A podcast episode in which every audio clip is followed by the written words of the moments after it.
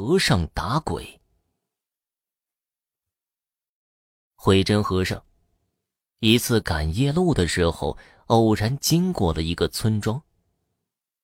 在途经村庄的时候，见着村子里阴沉沉的氛围，有些起疑。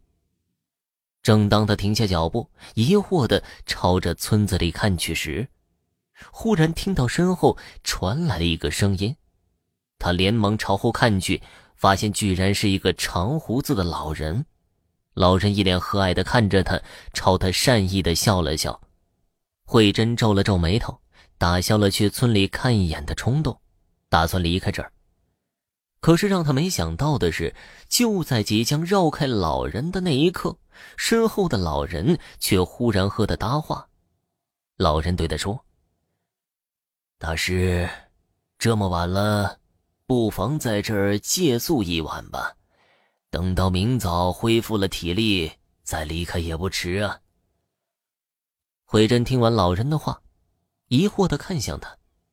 老人意识到自己还没告知大师身份，连忙又拍了拍头，解释道：“哎呀，忘记跟你说了，我呢是这个村子里的村长，要不你就随我去村里看看吧。”我们村子里民风淳朴，村民们都很热情好客。大师赶夜路实在是过于劳累，睡一觉再走也不迟嘛。慧珍听后露出了思索的神情。村长见着有戏，暗暗的笑了笑，没让慧珍发现。慧珍想了想，点了点头：“可以，那就麻烦村长带路吧。”村长听完慧珍的话，激动的走到了他的前面。一路走，一路介绍着他们村子的风土人情。慧珍好像在认真听着村长的话，可是他的视线却避开了村长，朝着村子四周看去。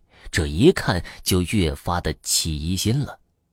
为何村子里也是静悄悄的呢？难道没人在这居住吗？慧珍问出了这个问题，村长愣了一会儿，回答道：“哦，这么晚了，村民们都休息了。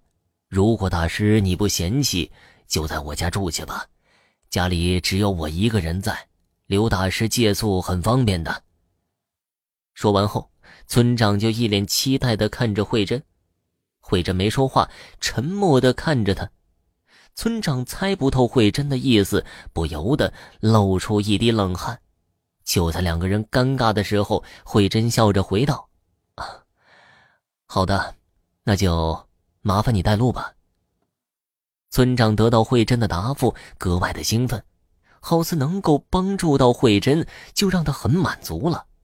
慧珍又一路和村长聊天，在间隙的时间里。他的眼神朝着四周黑乎乎的村户房子里看去，如果他没看错的话，这些屋子里竟然一个人都没有，甚至隐隐的还透露出一丝鬼气。慧珍把疑惑埋在了心底，朝着村长家走去。等到两人来到了村长家门口，他随意的朝着村长的房子看去，瞬间脸色大变。死死地盯着村长的背影可是村长却没有发现到他的异常，还是真心实意的为他考虑，想让他在自己家舒适的睡一晚。就在村长即将要推开房门，带领慧珍进门的时候，慧珍忽然行动了，他朝着村长就一掌拍去。由于这一掌藏有深奥的功力。村长反应不及，竟然被慧珍拍到了地上，翻滚了好几圈后才停下。村长不敢置信地看着慧珍，接着就呕出了鲜血，死在了慧珍的面前。就在这个时候，村子里发生异响，从村长的家里涌出来无数的人影，人影朝着慧珍飘去，把她团团的围住。他看了一眼之后，当场坐下诵经念佛。没一会儿的功夫，这些人影就纷纷的消散了，而一旁倒地的村长也瞬间化为了灰烬。原来慧珍早就发现了这个村子的异常，从在村口遇见村长的那一刻起，来到村长的家，一路上慧珍感受到了村子里死气沉沉的，仿佛一个活人都没有，更不用说这个奇怪的村长了。尤其是来到村长家后，从屋子里滔天的怨气，慧珍才得知真相。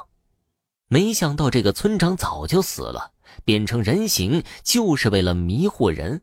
首先是一个个的害死了村民们，把整个村子覆灭后，再出门害过路的人。可是村长运气不好，遇到了他。听众朋友，本集播讲完毕，感谢您的收听。